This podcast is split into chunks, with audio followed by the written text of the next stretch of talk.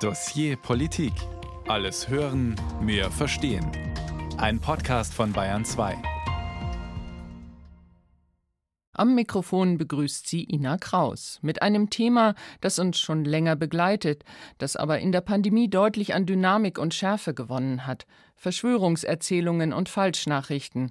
Die Pandemie mag zwar weitgehend vorbei sein, aber so manche krude These rund um Corona ist geblieben und tut weiter ihre Wirkung.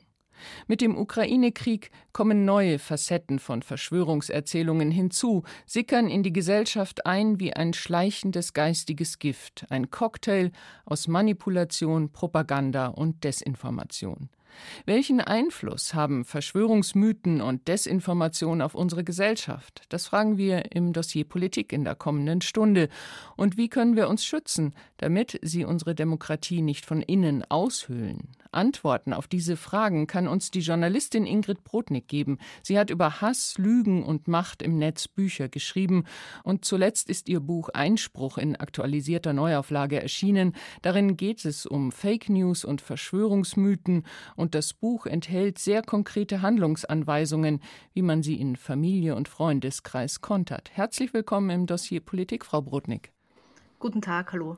Frau Brodnik, die Pandemie ist mehr oder weniger vorbei, aber in Diskussionen mit Freunden oder Familie merkt man ab und an, dass die Verschwörungserzählungen rund um Corona Spuren hinterlassen haben.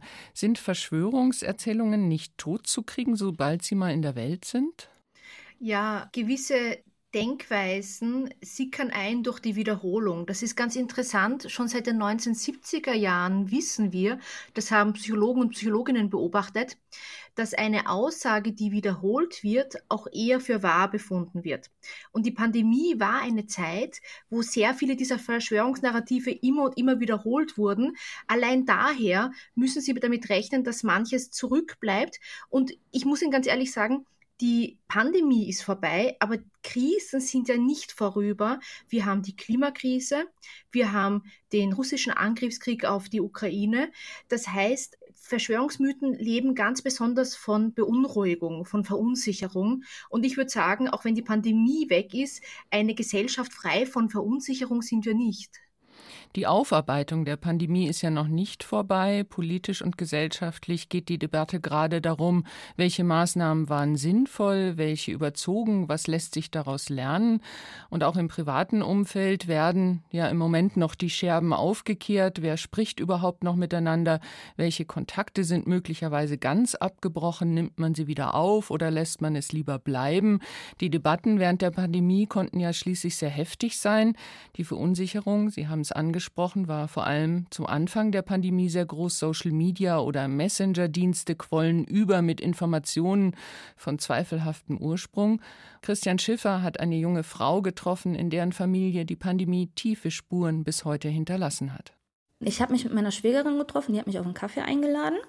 Und dann fingen sie halt an mit wirklich allen Verschwörungstheorien, die man jemals gehört hat. QAnon mit diesem Adenochrom, was sie den Kindern entnehmen diese ganze ähm, Anti-Impf-Kampagne hat sie mir dann auch erzählt, was doch alles in den Impfungen drin ist. Corona gibt es ja gar nicht. Dann fing sie noch mit Deep State an und äh, wirklich alles, was man sich so vorstellen kann. Janina hat Teile ihrer Verwandtschaft an die Verschwörungstheorien verloren. Ihre Schwägerin beispielsweise glaubt an den Verschwörungsmythos QAnon. Oh je, bestimmt zwei Stunden ja, wie soll ich sagen, ich habe zugehört, ich habe versucht, wirklich dabei ernst zu bleiben und auch zu hinterfragen, woher weißt du das, warum denkst du das, aber als Antworten kommen dann immer nur, ja, ich habe die Videos gesehen. Im Kern des QAnon-Mythos steht eine finstere Elite, die sich gegen den Rest der Menschheit verschworen hat. Von Menschen aus der Politik, der Wirtschaft und der Unterhaltungsindustrie. Hillary Clinton, Teil der Verschwörung. Bill Gates, Teil der Verschwörung. Tom Hanks, Oprah Winfrey, Steven Spielberg, sowas von Teil der Verschwörung. Und was machen alle diese Leute auf ihren geheimen Verschwörungsmeetings? Sie vollführen satanistische Rituale und trinken das Blut von lebenden Säuglingen, um sich so künstlich zu verjüngen. Doch es gibt jemanden, der die Verschwörer besiegen kann, ein Messias, eine Heilsfigur. Und das ist der frühere US-Präsident Donald Trump. Wenn man sich da halt wohlfühlt und das halt sein Weltbild erklärt, das ist einfach schöner als die Realität. Und warum soll man dann aufhören, daran zu glauben? wenn man auch so von Leuten, anderen im Internet liest, wie die dann ähm, darin versteift sind. Das ist wirklich wie ein, quasi wie eine Religion. 2021 glaubten Umfragen zufolge drei von zehn US-Republikaner an die QAnon-Verschwörung, die auch bei der Erstürmung des Kapitols eine wichtige Rolle spielte. Vor allem während Corona sprießten die Verschwörungstheorien, insbesondere über die sozialen Medien. Hier gedeihte nicht nur der QAnon-Mythos, sondern auch Impfverschwörungstheorien und Reichsbürgermythen. Das Internet hat das Verbreiten von Informationen dramatisch erleichtert.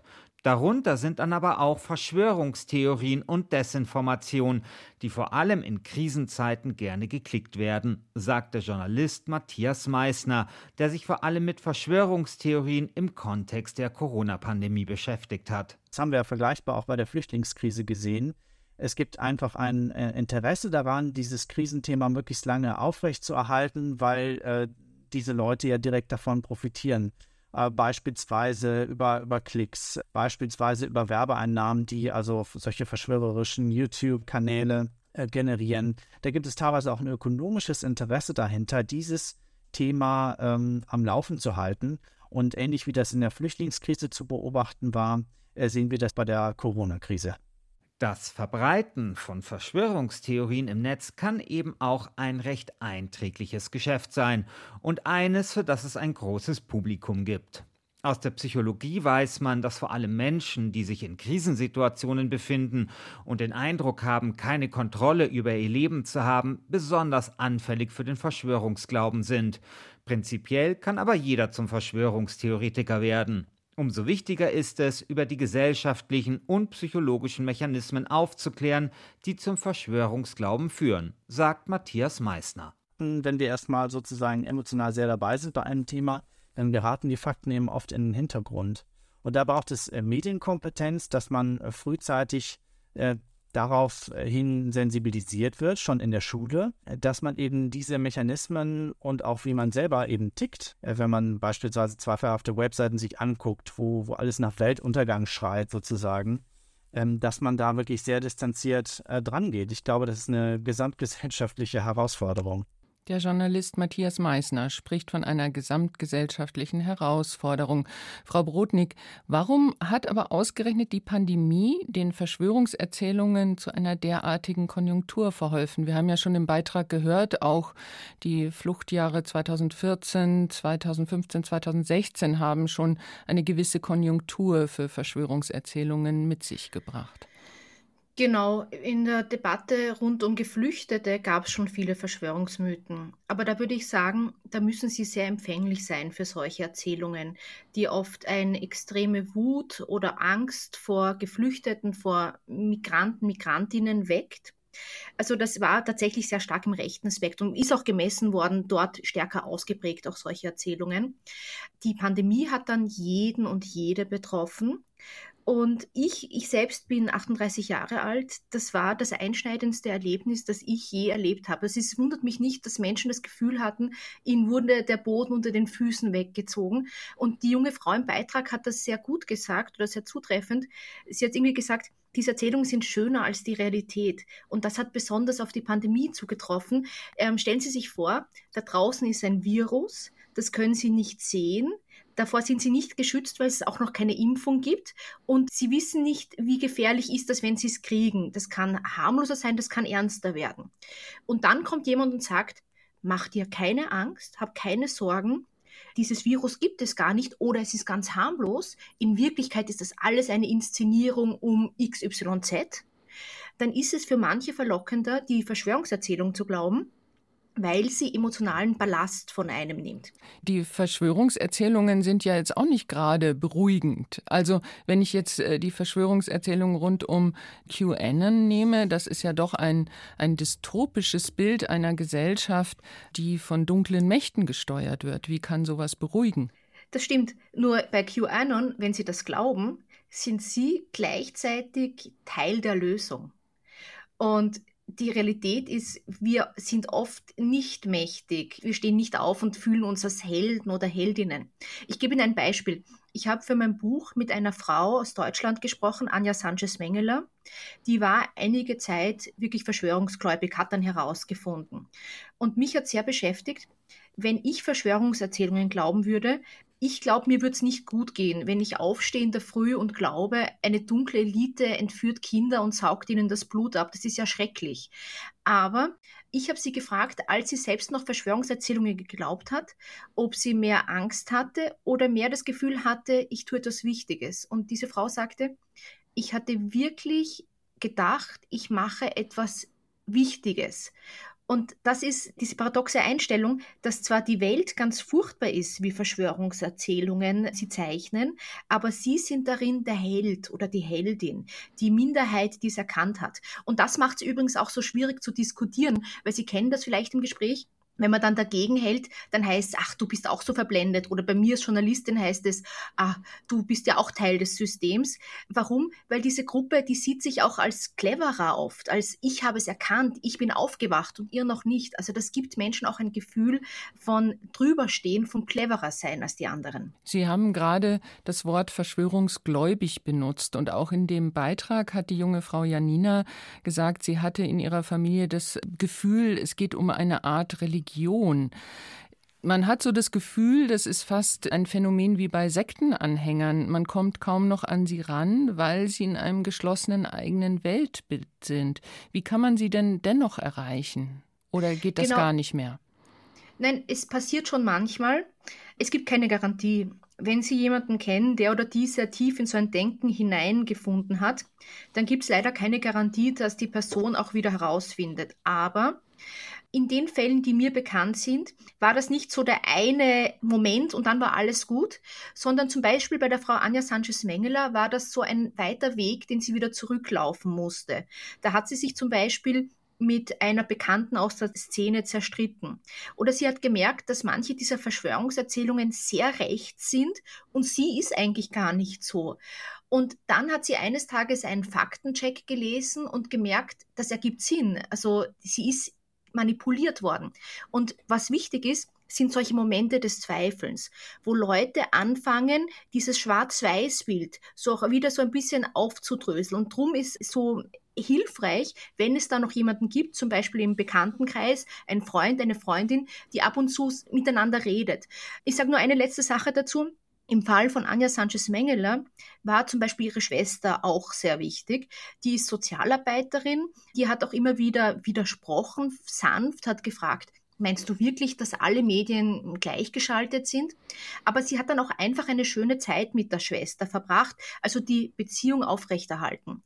Das ist, glaube ich, für das Umfeld oft extrem schwierig. Aber wenn Menschen dann wieder ins Zweifeln kommen, ist es gut, wenn da noch jemand ist, der mit ihnen redet. Die Zeit der Pandemie war ja geprägt von Kontaktbeschränkungen. Das soziale Leben hat sich sehr auch auf tatsächlich Social Media und ja virtuelle Kontakte beschränkt.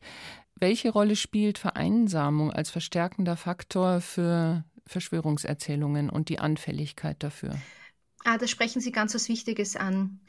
Ich gebe ein Beispiel. Ich bin ja selbst aus Österreich und in Österreich hatten wir einen richtig harten Lockdown. In den ersten richtig harten Lockdown haben sich wirklich nahezu alle gehalten. Und es war auch eine Zeit, wo manche wahrscheinlich alleine vor dem Computer waren, verängstigt und sich tiefer und tiefer in so etwas hineingelesen haben. Und mir haben immer wieder Menschen erzählt, nach dem ersten Lockdown habe ich gemerkt, wie zum Beispiel mein Vater ganz krude Ideen weiter verbreitet. Das heißt, die Vereinsamung hat, glaube ich, mehrere negative Seiten. Wir Menschen sind uns gegenseitig ein Korrektiv. Damit meine ich, das hat man ja oft im Freundeskreis, irgendwer hat irgendwas Seltsames im Internet gelesen und dann sagt man einfach, du meinst du wirklich? Und dann denkt die Person wieder so ein bisschen drüber nach und geht wieder gedanklich woanders hin. Das heißt, es geht oft gar nicht darum, dass man hart in ein schlimmes Gespräch hineingeht, sondern einfach mal zeigt, du, ich weiß nicht, das, das gibt mir jetzt nichts.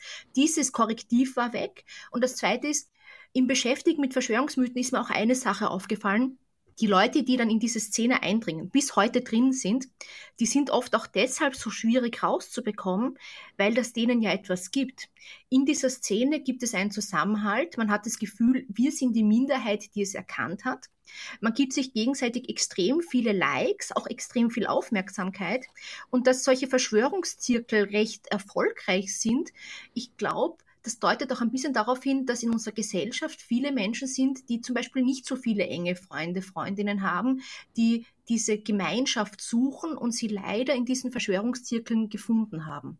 Aber das bedeutet, dass jetzt, da die Weltgesundheitsorganisation WHO den internationalen Gesundheitsnotstand durch Covid-19 für beendet erklärt hat, dass eigentlich jetzt die Zeit dafür ist, auch zu versuchen, Menschen möglicherweise aus der Szene wieder rauszueisen?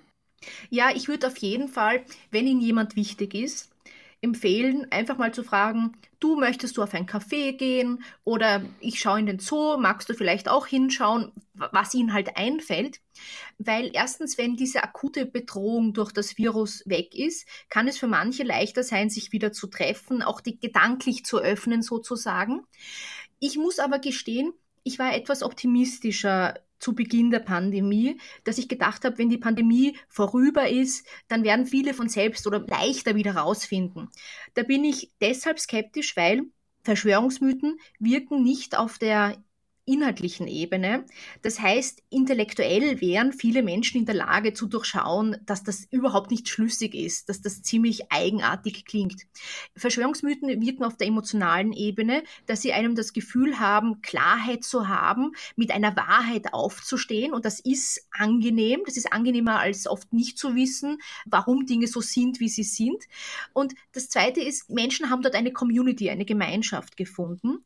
Und wenn sie dann diskutieren beginnen, können, dann merken sie oft, dass inhaltlich das nicht gut funktioniert, dass Fakten abprallen, weil Menschen halten fest, weil sie das Emotionale am Verschwörungsmythos brauchen, das Gefühl von Gewissheit oder auch die Community, in der ich zu Hause bin. Eine letzte Sache. Ich habe auch mit einem Verschwörungsgläubigen, der heißt Gerald, gesprochen.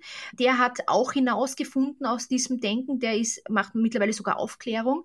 Und bei dem war auch ein Puzzlestein, dass es damals in seinem Freundeskreis Streit gegeben hat. Und als es Streit gab, konnte er sich gedanklich abwenden, weil dann hat er gemerkt, diese Erzählungen, die passen ja gar nicht zu 100 Prozent für ihn. Aber solange sie ihre Freunde, Freundinnen in dieser Szene haben, ist es schwierig. Also drum ist gut, wenn Leute schrittweise sich wieder öffnen und auch andere Menschen wieder Kontakt haben, merken, ich kriege von anderen, die nicht so denken, auch Aufmerksamkeit. Die österreichische Journalistin Ingrid Brodnik ist unser Gast im Dossier Politik, in dem wir fragen, welchen Einfluss Verschwörungsmythen und Desinformation auf unsere Gesellschaft haben. Wir haben über die Pandemie gesprochen, in der Fake News Hochkonjunktur hatten. Die Querdenkenbewegung, am Anfang noch sehr divers, dann immer enger und radikaler, brachte die Verschwörungsmythen auf die Straße. Jetzt führt der russische Angriff auf die Ukraine zu neuen Koalitionen. Querdenker, AfD-Anhänger, Rechtsextreme laufen gemeinsam mit Kriegsgegnern von links. Wie das zusammengeht, hat Susanne Beetz in Sachsen beobachtet. Herzlich willkommen zum Montagsspaziergang für Wahrheit, Freiheit und Frieden. Das Thema, was uns alle beschäftigt, zurzeit am allermeisten, ist der Krieg in der Ukraine. 1 zu 3 mit seinem noch viel größeren Ausweitungspotenzial. Erst Panzer, dann Kampfjet. Zusätzlich dazu wäre die Bundeswehr befugt, Männer bis zum 60. Lebensjahr einzuziehen.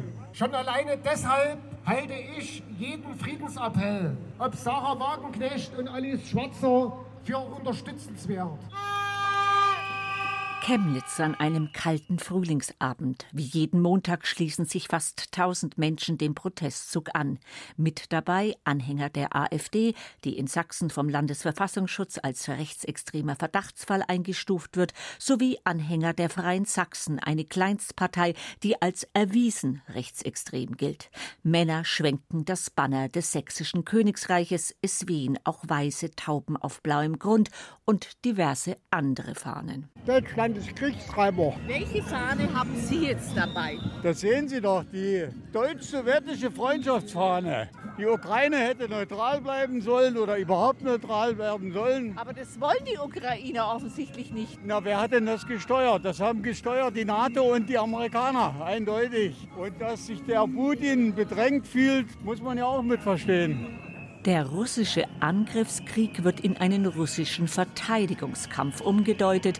Die Schuldigen in diesem Narrativ sind die NATO, die USA, der Westen schlechthin.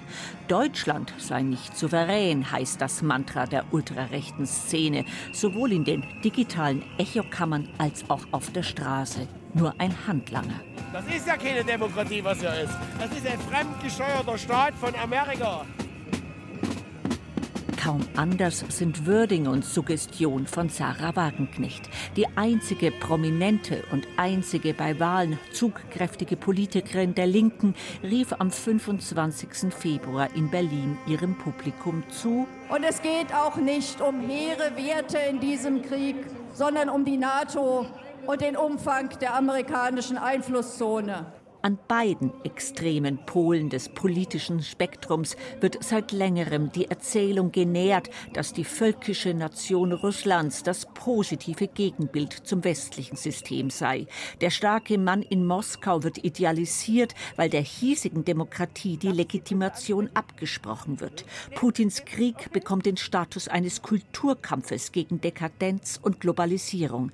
Sarah Wagenknecht, die in ihrer Partei der kommunistischen Plattform angehört, mit ihren eher westdeutschen, eher intellektuellen Zirkeln bläst ins selbe Horn wie AfD und rechtsextreme Freie Sachsen deren stellvertretender Vorsitzender Stefan Hartung, der auch der NPD angehört, beliefert und vernetzt via Messenger-Dienst Telegram das Protestmilieu zwischen Erzgebirge und Lausitz. Was momentan so am, am meisten bewegt, ist diese ganze Waffenlieferungsgeschichte, beziehungsweise allgemein so diese Situation, dass, dass Deutschland de facto ja, ja ein fremdgesteuertes Land ist, dass die Bundesrepublik US-amerikanische Befehle nur ausführt und wir uns beteiligen an, ja, an dieser kriegerischen Auseinandersetzung in der Ukraine, mit der wir als Deutsche eigentlich überhaupt nichts zu tun hätten im Normalfall. Die Erzeuger und Verteiler dieses Mythos gewinnen damit Anhänger, Wähler, Käufer von Merchandise-Artikeln, Spenden.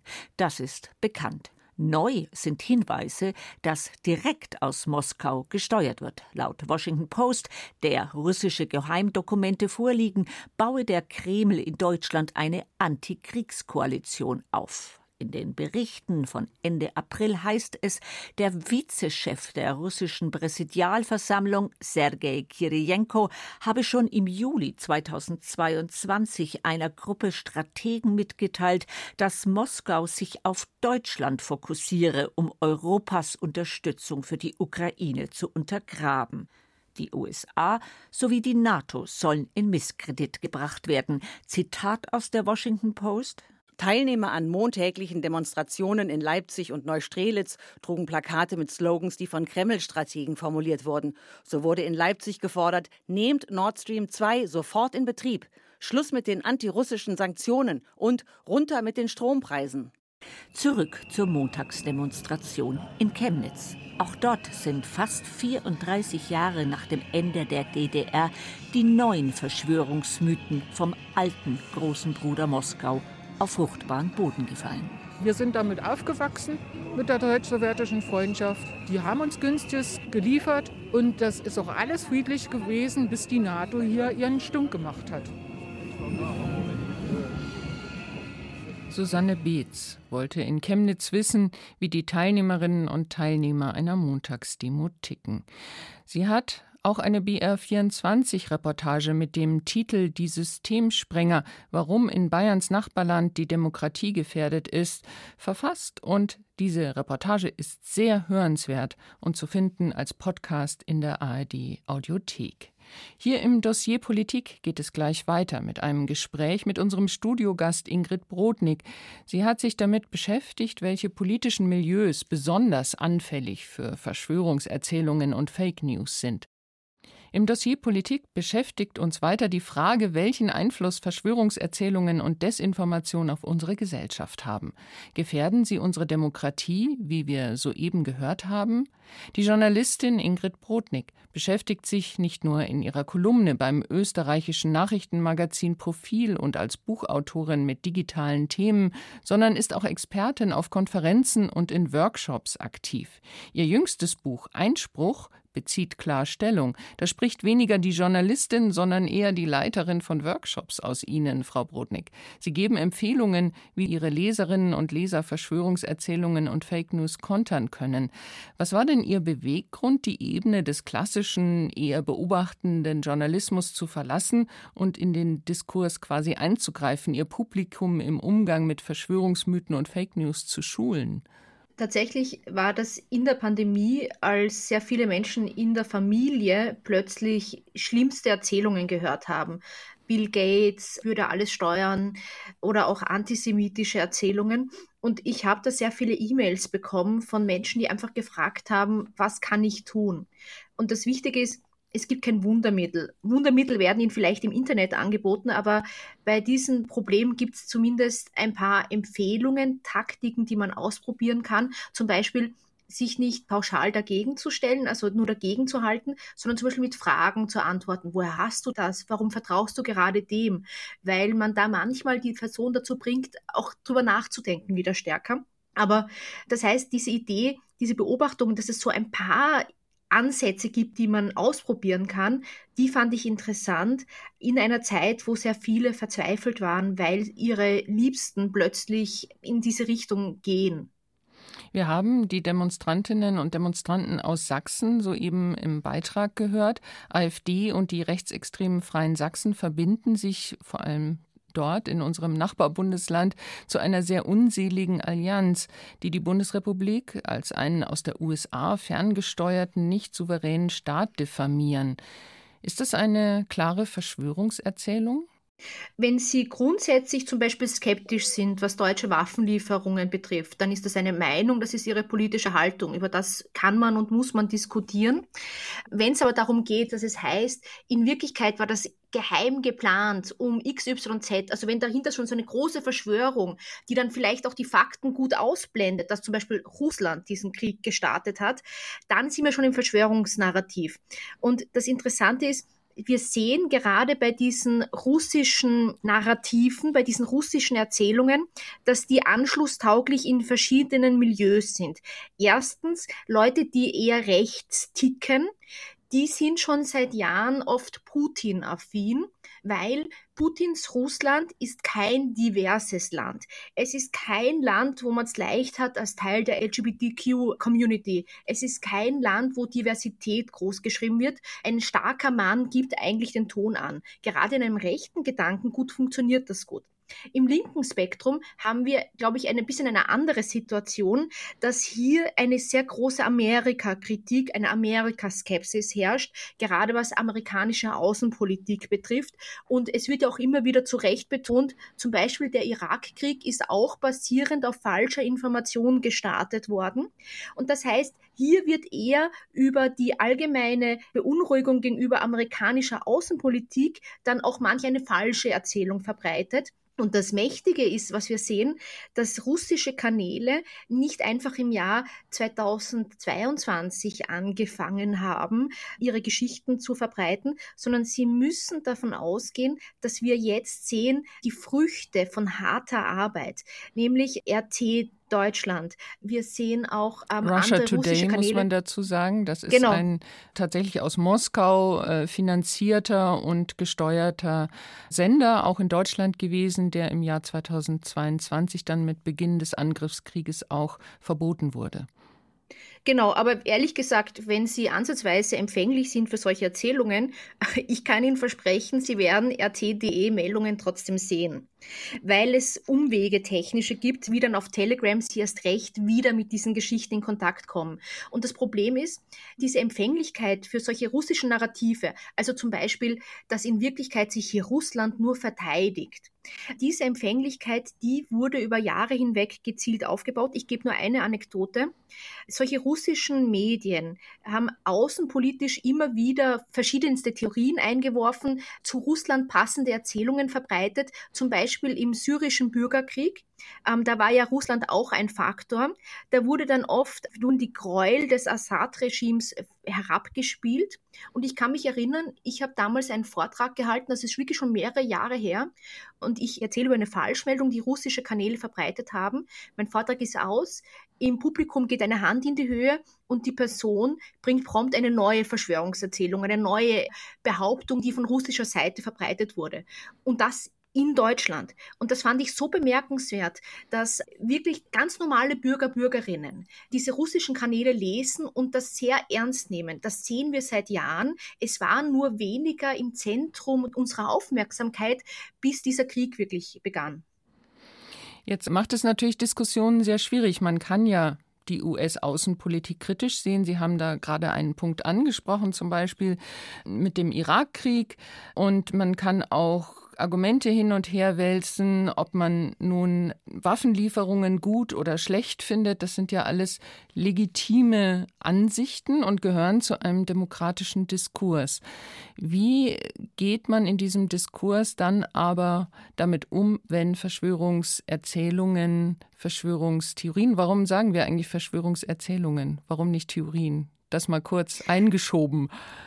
Zuerst dazu eine Theorie im wissenschaftlichen Sinne die lässt sich ja widerlegen. Wenn genügend Fakten auf den Tisch kommen, wo man sieht, ach, die Theorie funktioniert nicht, dann rückt man davon ab. Das ist wissenschaftliches Denken. Das Wesensmerkmal des Verschwörungsmythos ist, dass egal wie viele Fakten daherkommen, sie werden die Theorie, den Verschwörungsmythos verteidigen versuchen. Man nennt das auch Self-Sealing Arguments, wo einfach Argumentationsmuster gesucht werden, die alles wieder wegstreifen, alles von sich abprallen lassen. Zum Beispiel heißt es dann, naja, aber diese Studie ist sicher gekauft worden oder naja, das sagen die deutschen Medien, aber die deutschen Medien werden doch sicher auch gesteuert.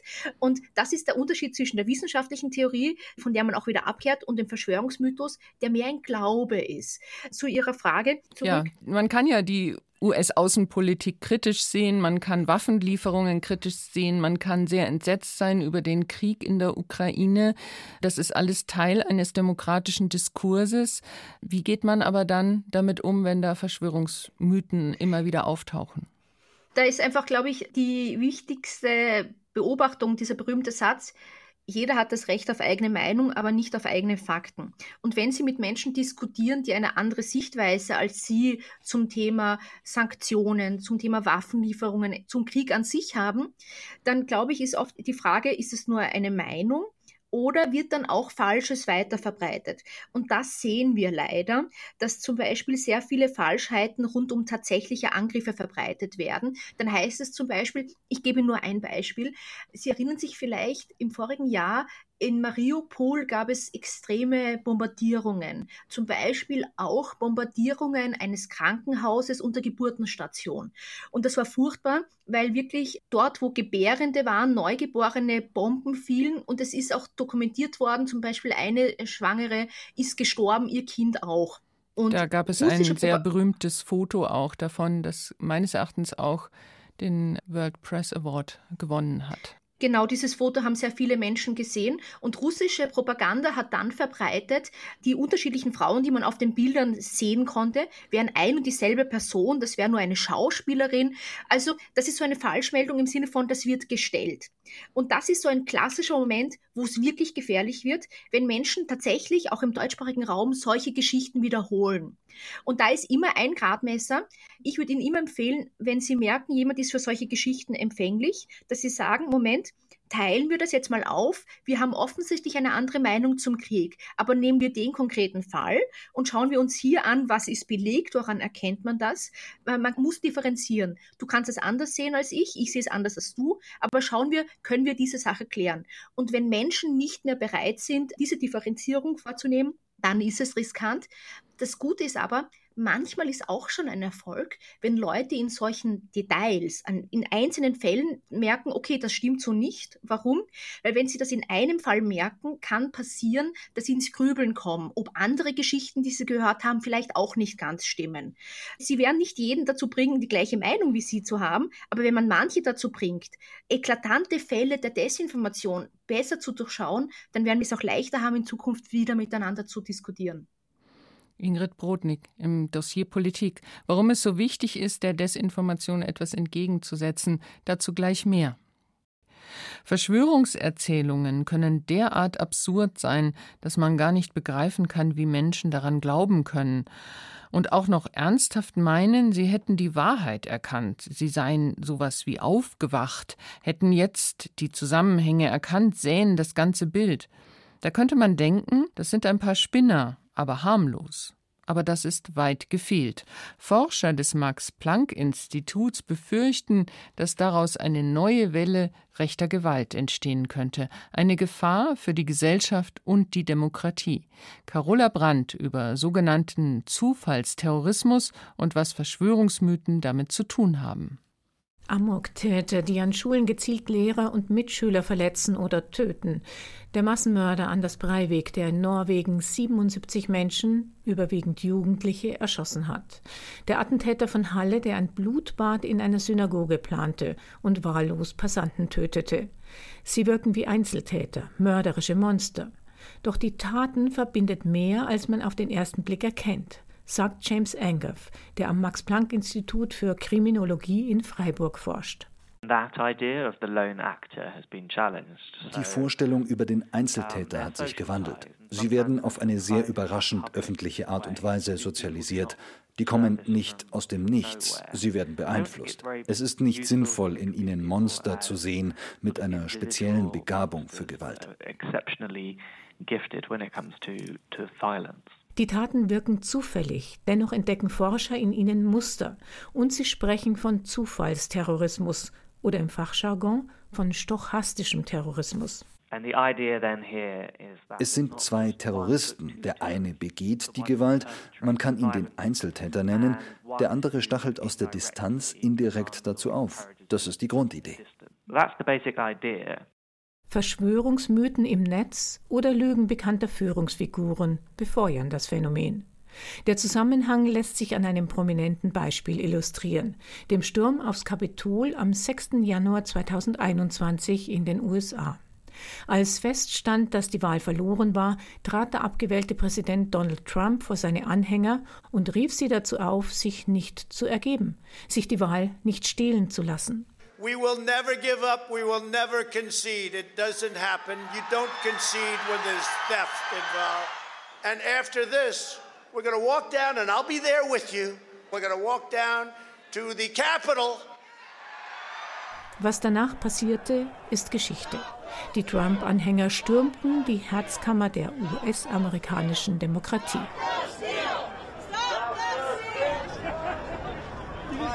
Bei den Tumulten wurden ein Polizist und vier Demonstranten getötet. Ein Untersuchungsausschuss zu diesem Angriff auf die Demokratie sieht die Schuld bei Trump. Das Muster dahinter erklärt Forscher James Angoff so.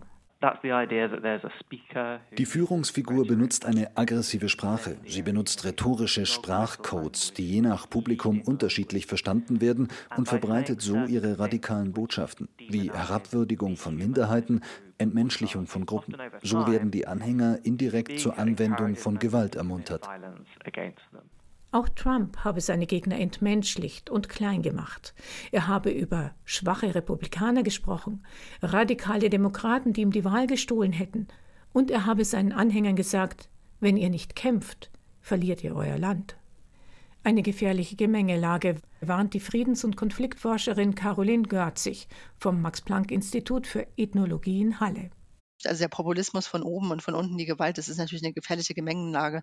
Und das ist auch, was wir beobachten beim Rechtsextremismus heute und was auch dafür spricht, warum es wir vielleicht an einer Schwelle zu einer rechtsextremen Welle stehen. Die Dimension, die das annimmt, äh, europaweit und international, also global, das spricht dafür, dass wir wirklich, dass es eine neue Qualität angenommen hat. Eine neue Welle rechter Gewalt? Damit bezieht sich die Terrorismusforscherin auf das Wellenmodell des US-Politologen David Rappaport, der die Welt am Übergang sieht zwischen dem abflachenden religiösen Extremismus eines IS und dem Beginn einer neuen politischen Terrorwelle. Verschwörungstheorien spielten dabei eine große Rolle, sagt Caroline Görzig. Verschwörungstheorien haben auch was Phänomenübergreifendes. Also hier verschwimmen auch die verschiedenen Ideologien und fließen ineinander. Verschwörungstheorien haben auch was extrem Mobilisierendes. Und man hat zum Beispiel das Thema, den Antisemitismus, den hat man ja sowohl im Rechtsextremismus als auch im Islamismus. Also es ist äh, eine gewisse Klammer auch für die verschiedenen Formen des Extremismus. Caroline Görzig hat gerade ein Forschungsprojekt abgeschlossen zur Lernfähigkeit von Terroristen. Ergebnis? Terroristen können sich ändern. Dafür gebe es Beispiele in Ägypten, Kolumbien, Israel und Nordirland.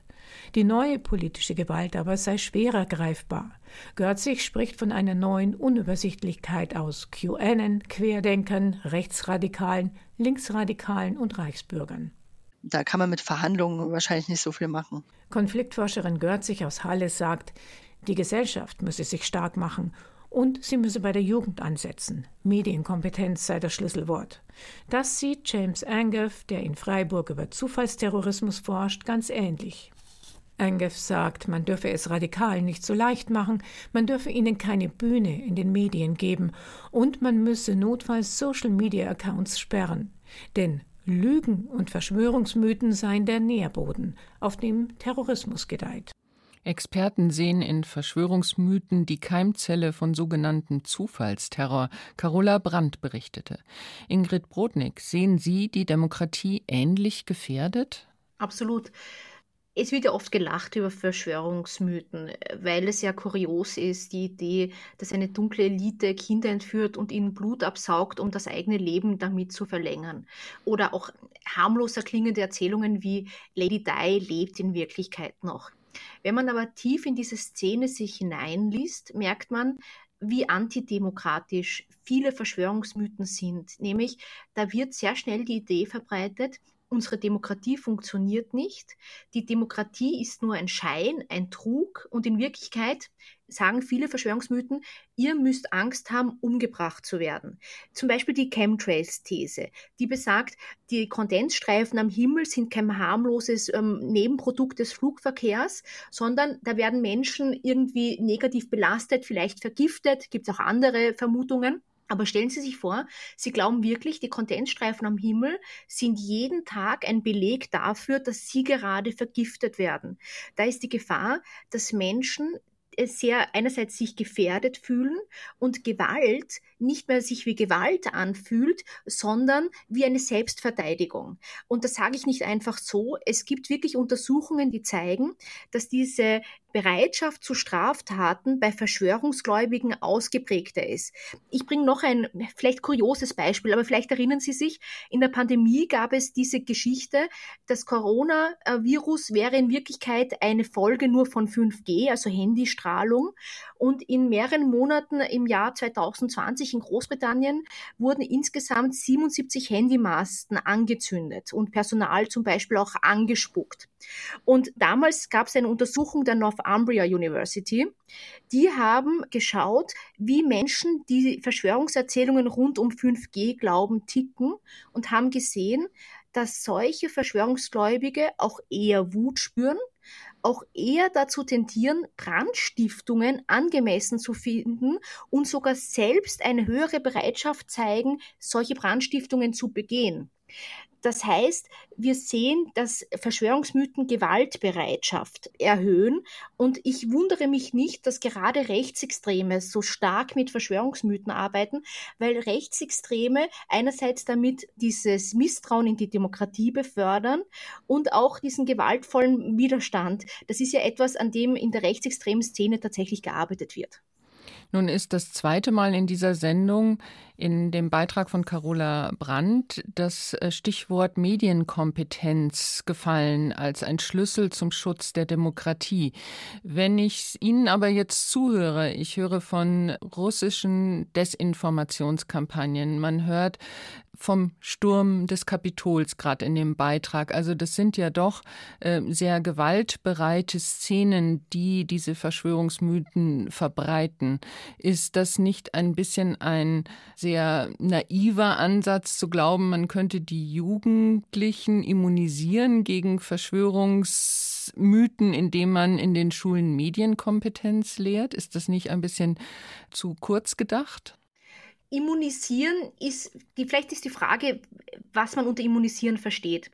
Selbst wenn in Deutschland Medienkompetenz besser als in jedem anderen Land ausgebaut wird in der Schule, ist das kein hundertprozentiger Schutz. Allerdings ist es ein besserer Schutz als bisher, weil man sieht das sehr eindeutig in Untersuchungen, das sogenannte Pre-Bunking, das heißt ein Aufklären über Verschwörungsmythen und Falschmeldungen, bevor Leute das für wahr halten, effektiver ist, als im Nachhinein versuchen, Leute aufzuklären. Und Pre-Bunking funktioniert sehr gut. Ich erkläre das ganz kurz. Pre-Bunking ist zum Beispiel so ausgelegt, dass man wiederkehrende rhetorische Tricks, logische Fehlschlüsse, die solche Geschichten ausnützen, erklärt, weil die Idee ist, wenn Menschen das einmal verstanden haben, den Mechanismus, wie sie in die Irre geführt werden, dass sie es dann auch bei anderen Themen durchschauen. Ich gebe Ihnen ein Beispiel.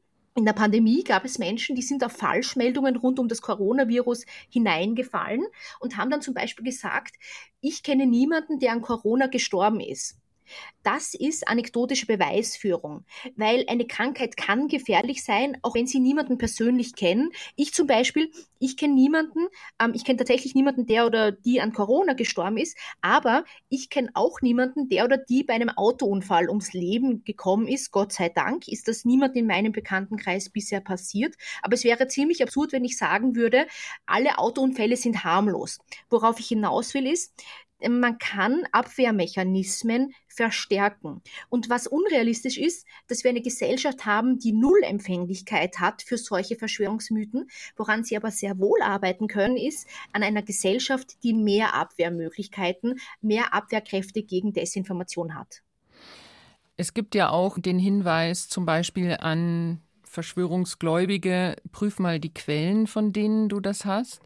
Ich merke in Diskussionen, dass zwar ich als Journalistin da vielleicht relativ professionell rangehe, weil ich das gelernt habe, weil ich das jeden Tag mache, aber die Normal-User jetzt, die auf Facebook oder Instagram äh, am Abend sich durchscrollen, da durchaus überfordert sind. Wäre es nicht sinnvoller, tatsächlich an die Quellen ranzugehen und reagiert die Politik möglicherweise viel zu langsam, zum Beispiel auf Dynamiken in den Social Media? Media oder auch was jetzt die russischen Desinformationskampagnen etc. anbelangt, müsste da nicht viel mehr von Seiten der Politik auch agiert werden? Tatsächlich, zum Beispiel diese russische Propaganda. In Fachkreisen wird seit Jahren darüber geredet. Das hat natürlich mit der Annexion der Krim begonnen, besonders, aber auch in den Jahren dazwischen war das in diesem Feld der Experten, Expertinnen rund um Desinformation ein riesiges Thema, was Russland aufgebaut hat. Das Problem ist aber, im politischen Diskurs wird vieles oft erst dann richtig ernst diskutiert, wenn die Krise schon komplett da ist. Und das ist eigentlich zu spät. Das heißt, dieses beharrliche Diskutieren und auch zum Beispiel Ausbauen von Bildung, das sollte gerade in den Zeiten passieren, die harmlos wirken. Ich glaube aber auch, zu diesem Diskutieren ist eines wichtig im persönlichen Umfeld, muss ich Ihnen sagen, zum Beispiel, wenn man mit jemandem diskutiert und sagt, ich hinterfrage die Quellen oder was, ähm, da ist immer sehr wichtig, dass sie da bloß nicht zu clever daherkommen. Also bloß nicht so, dass die Person das hochnäsig empfindet. Ein Zugang ist zum Beispiel, dass man sagt, dass man so ein bisschen an das Selbstbild der Person appelliert und sagt, du, du bist ja so ein kritischer Geist. Warum glaubst du dann gerade dem? Weil du hinterfragst ja so viele Quellen. Warum glaubst du gerade dem? Das sind so rhetorische Tricks, die wirken nicht immer, aber ganz wichtig im Gespräch ist, dass sie Menschen sagen, ich glaube, du bist clever und du bist ein kritischer Geist und dann ihre Argumente darauf aufbauen. Und das Problem ist, sehr viele Diskussionen entgleiten, weil äh, man sagt, du check deine Quellen und dann sagt die Person zu ihnen, nein, check du deine Quellen und man geht ziemlich wütend auseinander. Ja, das ist durchaus schon passiert.